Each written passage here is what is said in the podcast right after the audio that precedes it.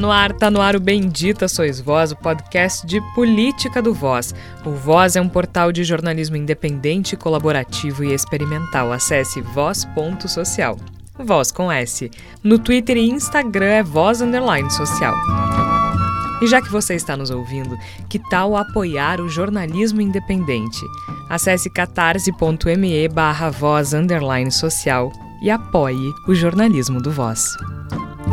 O feed do Bendita terá episódios bônus com outras produções do Voz. Em fevereiro voltamos com episódios especiais. Em março, o bom e velho debate. Nesta semana você ouve o documentário Desigualdade até na dor. Olá, eu sou a jornalista Georgia Santos e você está ouvindo o Voz, o nosso canal de documentários. Acesse voz.social. Voz com S. Episódio 2 Desigualdade até na dor. Desde o início da pandemia de coronavírus, o número de brasileiros que sofrem de transtornos de ansiedade, depressão e estresse só aumenta. E para as pessoas de baixa renda, o sofrimento é ainda maior em função da dificuldade de acesso a serviços de acolhimento e saúde mental. O Brasil está mais triste e continua desigual. Estudos sobre saúde mental indicam um aumento dos casos de transtorno de ansiedade durante a pandemia.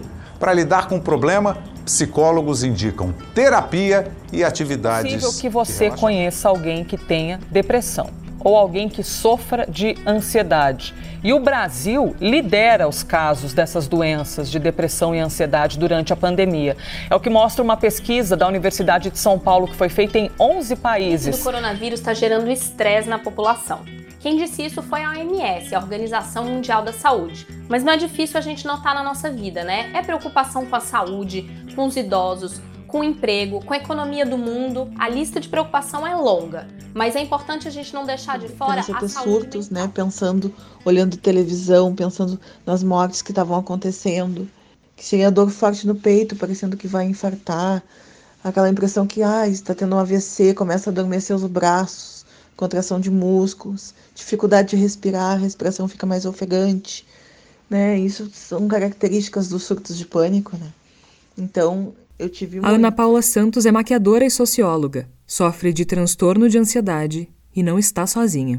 Segundo dados da Organização Mundial da Saúde, antes mesmo de nós mergulharmos na trágica pandemia do novo coronavírus, o Brasil já vivia uma epidemia de ansiedade e ocupava o posto de país com a maior taxa de pessoas com transtornos de ansiedade do mundo. Ansiedade é um termo amplo que engloba vários distúrbios que causam nervosismo, apreensão, preocupação e medo. É uma reação que todo indivíduo experimenta em diversas situações diferentes do dia a dia. Mas algumas pessoas sofrem com sintomas de ansiedade de forma mais frequente e intensa. E isso pode comprometer a saúde emocional e a ansiedade pode ser considerada patológica e levar a crises de ansiedade. A manifestação é conhecida também como ataque de pânico. Ocorre de forma abrupta no momento em que os sintomas de ansiedade alcançam um pico e sobrecarregam a pessoa. Quando as sensações de medo dominam a mente, elas ativam gatilhos que provocam extrema insegurança e descontrole.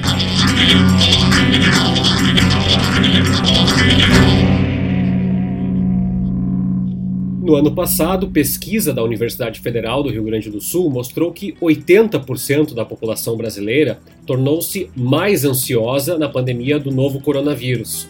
Mas o nosso problema não termina na ansiedade. Também em 2020, pesquisa do Datafolha e C6 Bank mostrou que 81% dos brasileiros se sentiram mais ansiosos ou estressados. O estresse é uma resposta física do nosso organismo a algum estímulo. O corpo pensa que está sob ataque e libera uma mistura defensiva de hormônios e substâncias químicas que preparam o corpo para a ação física. É extremamente desgastante. A manutenção de um estado permanente de estresse interfere inclusive na saúde física de quem sofre dessa condição, como aumento nos níveis de açúcar e pressão arterial e uma diminuição da libido. No ano passado, pesquisa da Universidade Federal do Rio Grande do Sul mostrou que 80% da população brasileira tornou-se mais ansiosa na pandemia do novo coronavírus. Mas o nosso problema não termina na ansiedade.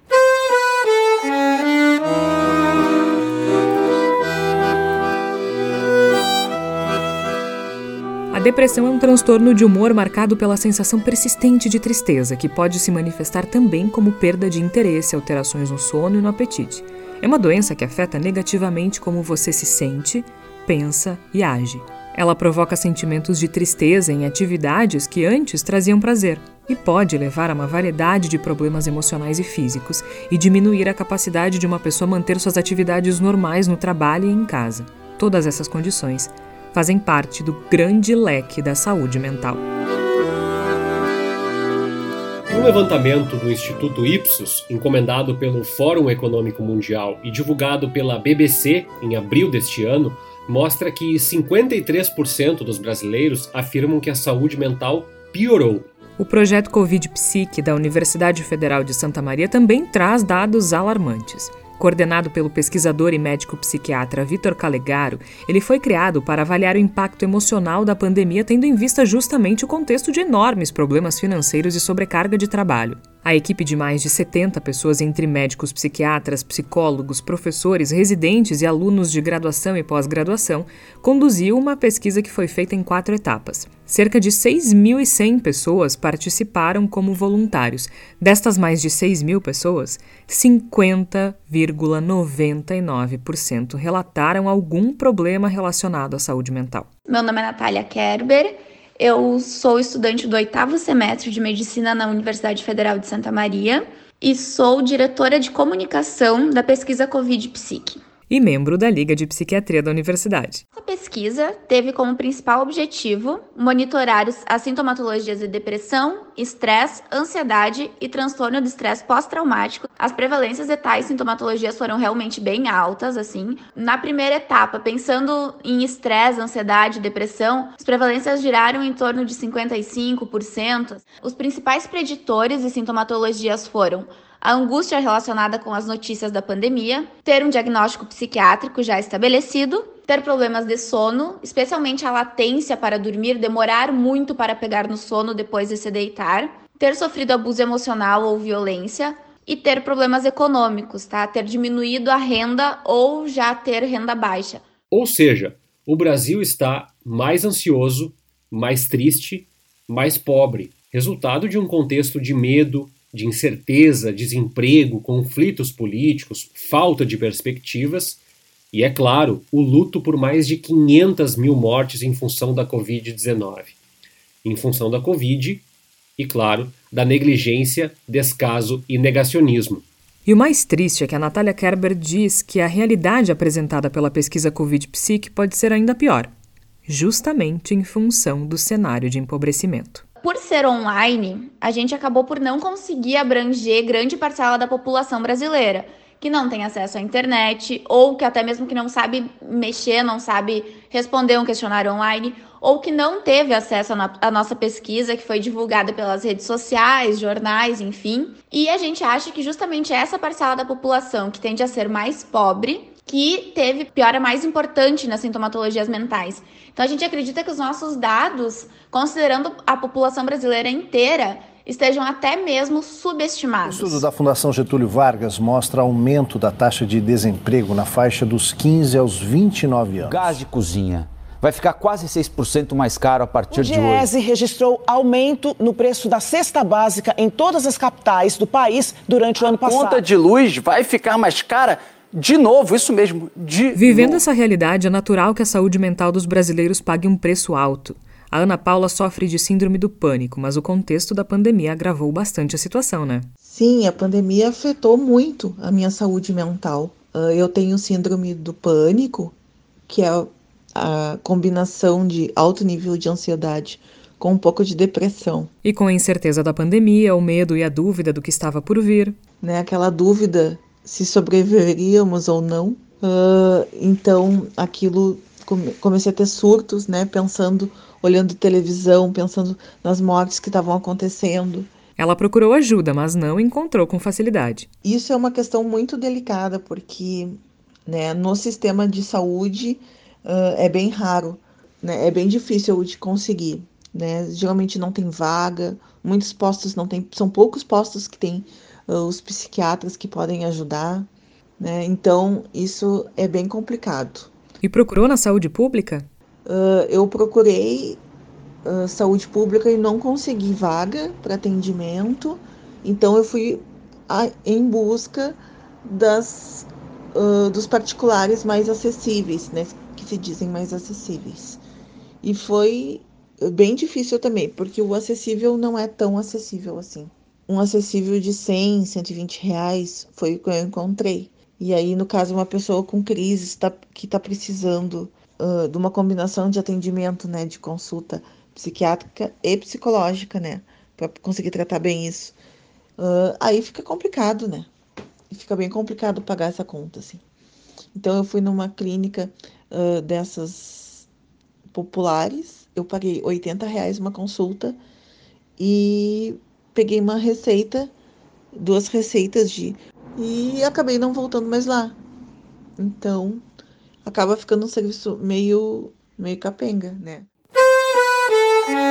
Assim como Ana Paula, muitas pessoas ficaram desamparadas por falta de renda para custear o apoio de um profissional de psiquiatria ou de psicologia. É bom lembrar que, segundo a Fundação Getúlio Vargas, a renda média do brasileiro está abaixo de mil reais. E esse é o pior valor dos últimos 10 anos. Isso é insuficiente para custear consultas ou tratamentos para grande parte da população. Com isso, cresce a importância de iniciativas de atendimento de baixo custo, diálogo e de acolhimento. Uma das iniciativas mais conhecidas de escuta no Brasil é o CVV. O Centro de Valorização à Vida não se direciona apenas a casos graves, como se supõe por vezes. Pessoas do país inteiro ligam para o número 188 por uma série de motivos, desde dificuldades para lidar com conflitos até a busca por uma motivação para seguir vivendo. Lisiane Eberle é voluntária e porta-voz do CVV em Porto Alegre. Ela diz que desde o início da pandemia o teor das ligações está mais denso, digamos assim. Elas falam: "Estou ligando porque eu estou desesperado. Eu não sei mais o que fazer, eu não sei a quem recorrer. A minha vida está assim, assado." Trouxeram temas que antes a pessoa até nem falava tanto, tipo assim, ah, eu perdi o emprego, não, mas tudo bem, logo eu encontro outro, né? Ou o, o, o comércio está aberto, tipo, eu vou, eu vou ali, vou encontrar. E agora não, as questões são outras. E tem outras com dores muito maiores, que são aquelas dores dos abusos de dentro de casa, físico, psíquico, sexual, e que estão ali dentro com o opressor, com o agressor, noite e dia, que não conseguem sair para nada e não aguentam. E tu pode ver como que essa crise atacou até pessoas que não que normalmente eram mais tranquilas. O trânsito tá uma zona de guerra. Todo mundo um passa pelo outro, xinga e para e atropela e sabe? É ali que eles estão extravasando quando precisam. Então são umas coisas pesadas, sabe? Infelizmente, não foi possível aumentar o atendimento porque o número de voluntários não aumentou na mesma proporção. De todo modo, o serviço de apoio tem contribuído muito em situações que envolvem diferentes contextos relacionados à pandemia, aumentando o leque de perfis que busca essa ajuda. Aumentou. Porque, uh, como é que eu vou te dizer? Teve pessoas que nunca tinham ligado, nunca. O CVV, claro, o problema que tiver ou a situação que esteja acontecendo no mundo chega até nós, de uma maneira ou de outra, né? Então a pandemia acirrou isso. Estou muito sozinho, faz meses que eu não vejo a minha família, ninguém vem aqui, até a questão de comida, eu não tenho o que comer porque eu não posso sair, ninguém me traz nada uh, né? Ou então eu tô aqui em casa, tá o meu marido aqui, que é um, uma pessoa que eu não gosto, que eu não consigo mais conviver, mas está grudado aqui, eu não tenho como sair, porque eu não tenho como me manter. A Lisiane conta que como o atendimento é descentralizado, e isso significa que uma pessoa de Manaus pode ligar e ser atendida por alguém de Porto Alegre, há uma tentativa de orientação dentro das possibilidades para cada um. E é difícil o acesso, sabe? Não é assim, ah, eu não estou bem, eu vou entrar. Não, não é assim. Tem gente que tem locais que eles são aceitos só quando estão no fundo do poço. Que nem aqui tu conhece, tu conhece o postão do IAPI, do lado tinha o CAPS, que agora foi para Pernambuco, que eles ficavam ali uns 15 dias, três meses, mas era só se estivesse no fundo do poço. Senão tu chega lá, ah não, vou te dar uma coisinha, um remedinho, mas não há assim um acompanhamento mais efetivo, sabe? Olha, tu toma esse remédio aqui, mas tu vem aqui uma vez por semana, que a gente vai fazer uma roda de conversa, que a gente vai fazer uma terapia, que nós vamos fazer alguma coisa para melhorar a vida, sabe? Então isso, isso é muito é difícil, viu? Mas é bom lembrar que o papel do CVV é de acolhimento, ou seja, não elimina a necessidade de posterior tratamento ou acompanhamento. E é também nesse caminho de ser uma possibilidade de diálogo e acolhimento que o coletivo Escuta Sedes, criado em 2018 em São Paulo, promove conversas online na pandemia, sempre de forma gratuita. A ideia é falar de crises políticas e coronavírus.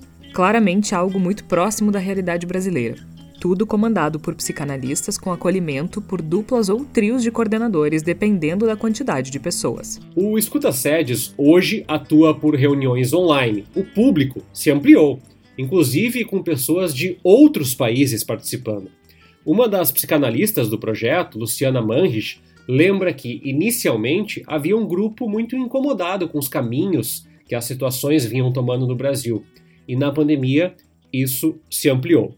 O isolamento social ainda é um privilégio ao qual os mais pobres não têm acesso.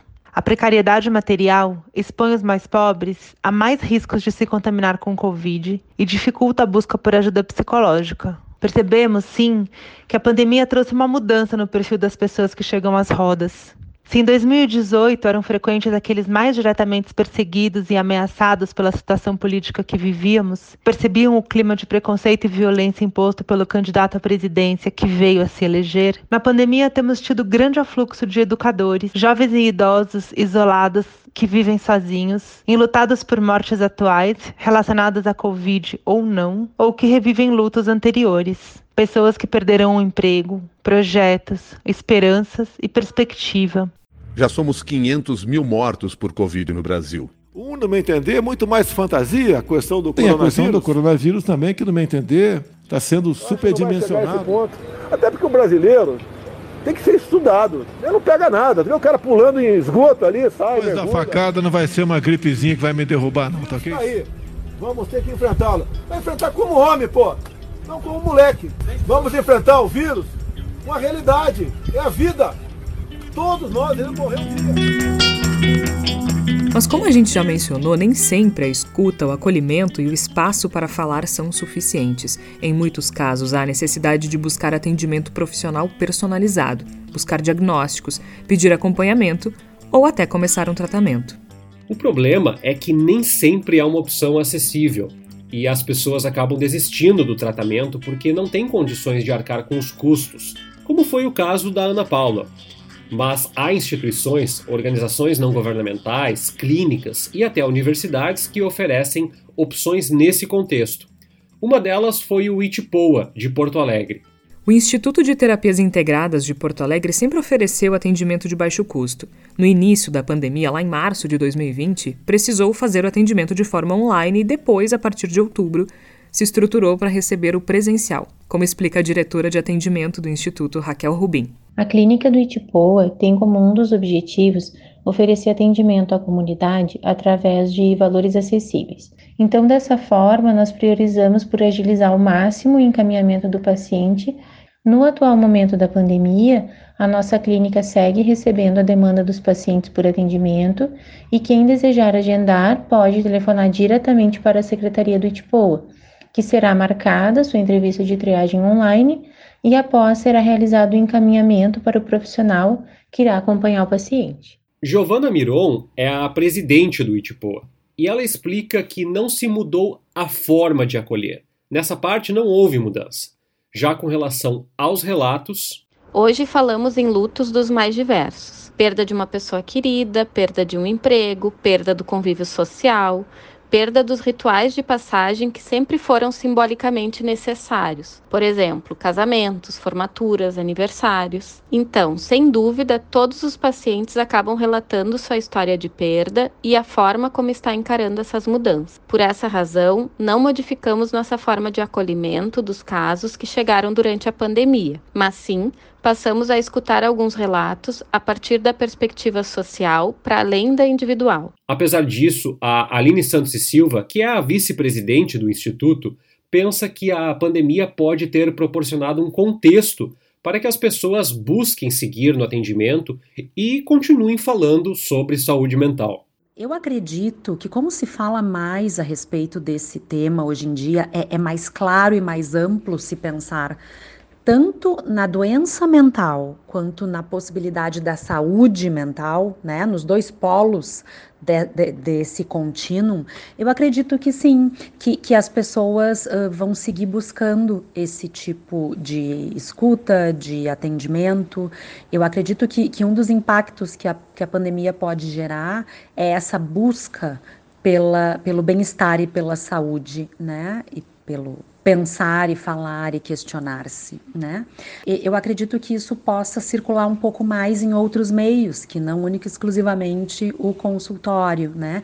Eu acho muito importante que a gente possa levar esse tipo de entendimento, assim, né? De que a gente pode falar tanto das doenças mentais, do sofrimento, quanto a gente pode falar da saúde mental e da busca de se sentir melhor e mais contemplado uh, em amplos espaços.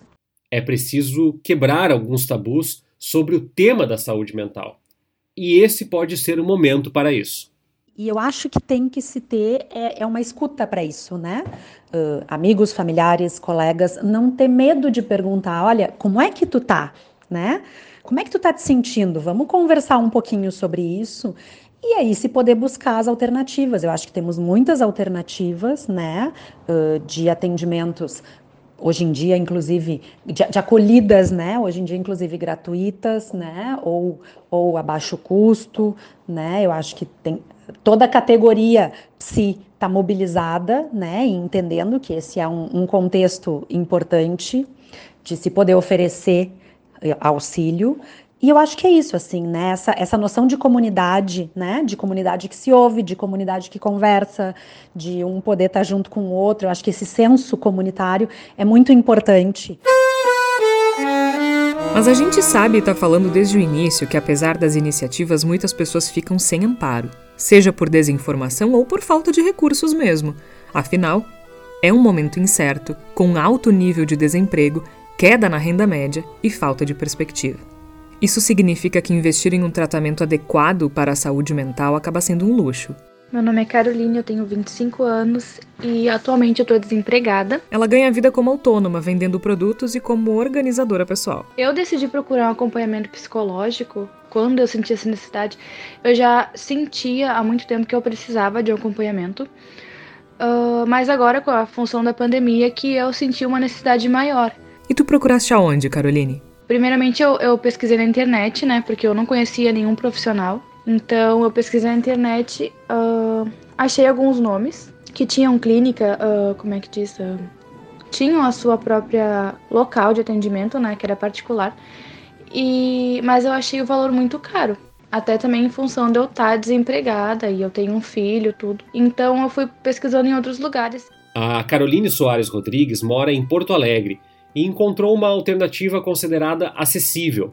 Ela teve acesso ao tratamento popular de uma clínica, com direito a consultas pontuais, mas mesmo o valor considerado popular é alto demais. Acabei uh, não, não fazendo tratamento lá, porque justamente pelo valor, porque tá, 90 reais eu consigo pagar, ok, mas é 90 por, uh, por consulta. Então, digamos que eu tivesse uh, três consultas no mês, 270 reais, mas enfim, seria um valor que eu não tenho condições de pagar agora, estando desempregada. E mesmo que eu tivesse empregada, ainda seria um valor uh, bem alto a se pagar, visto que eu teria que fazer esse tratamento uh, constante, né? Todo mês eu teria que ir lá e, e fazer uma nova consulta, tudo para ter um tratamento mesmo. E eu também uh, busquei indicações com pessoas que eu conhecia já que faziam tratamento, mas porque eu queria me sentir segura e ter uma confiança assim, no profissional que estavam me indicando, né? Uma pessoa que consegue te acolher melhor, parece que te entende melhor, então isso também era um, um dos fatores que eu pesquisei bastante. Só que a questão de eu não ter realizado mesmo o tratamento ainda foi por questão financeira mesmo. Agora imagine essa situação para alguém que já foi diagnosticado com um transtorno psiquiátrico. Meu nome é Tayeli, eu tenho 31 anos. A Tayeli Ferreira é estudante de nutrição na Universidade Federal do Rio Grande do Sul e também motorista de aplicativo. E é mãe. Eu tenho um histórico um pouco antigo desde os meus 16 anos, quando eu fui diagnosticada com um transtorno bipolar. Eu participei de diversos atendimentos, diversos tipos de tratamento. Mas nunca foi algo constante. Ela teve dificuldade de dar continuidade aos tratamentos. Por uma questão financeira, sim, afinal, precisou recorrer ao Sistema Único de Saúde, mas também porque não se sentiu acolhida. O SUS oferece um bom tratamento na área de psiquiatria, e isso é verdade. Então ela teve acesso ao tratamento com psiquiatra e até aos medicamentos de que precisou em algum momento, mas não conseguiu acesso à psicoterapia e precisou recorrer a outras possibilidades. Não é fácil. Todos os atendimentos que eu tive até o presente momento, eles foram originários de, de, de ONGs, né, de ações uh, de atendimentos comunitários ou de atendimentos voluntários. Até o momento eu nunca consegui ser atendido por um psicólogo do SUS, por exemplo, né? Então é, é dificultoso para quem tem baixa renda, porque esses atendimentos, né, em sua maioria comunitários, eles têm uh, dias e horários específicos, em maioria dias úteis, horário comercial. E quando a gente precisa escolher entre fazer um tratamento ou ir trabalhar, quase sempre a gente escolhe ir trabalhar, né? Porque é o que nos mantém, né? O que paga as contas, o que compra comida. Então, por muitas vezes eu interrompi meus tratamentos, né? Nessas, nessas instituições que eu consegui gratuitamente, porque eu não tinha como deixar de trabalhar para ir no atendimento. Ou às vezes até por questão financeira. Eu lembro que em meados de 2017 eu estava fazendo atendimento lá no Exip e ele fica lá uh, na Zona Norte, eu moro na Restinga, então o custo que eu tinha, duas passagens para ir, duas passagens para voltar, teve uma época que eu não, não nem isso eu tive para manter. A Tayeli também já foi atendida de forma emergencial no SUS, no mesmo sistema, em postos de saúde e recebeu medicamentos, mas se sente desamparada e sente falta de um tratamento contínuo. Em 2019, quando eu tive uma piora, a, a médica do meu posto fez um encaminhamento para o psicólogo do SUS e alguns meses depois, né, esperando essa consulta, eles deram uma resposta negativa.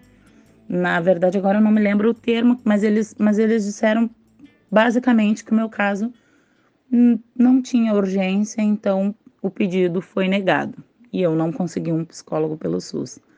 Aí nessa mesma época, uma psicóloga se voluntariou para me atender e até o início da pandemia eu estava fazendo esse atendimento semanal com ela estava sendo ótimo.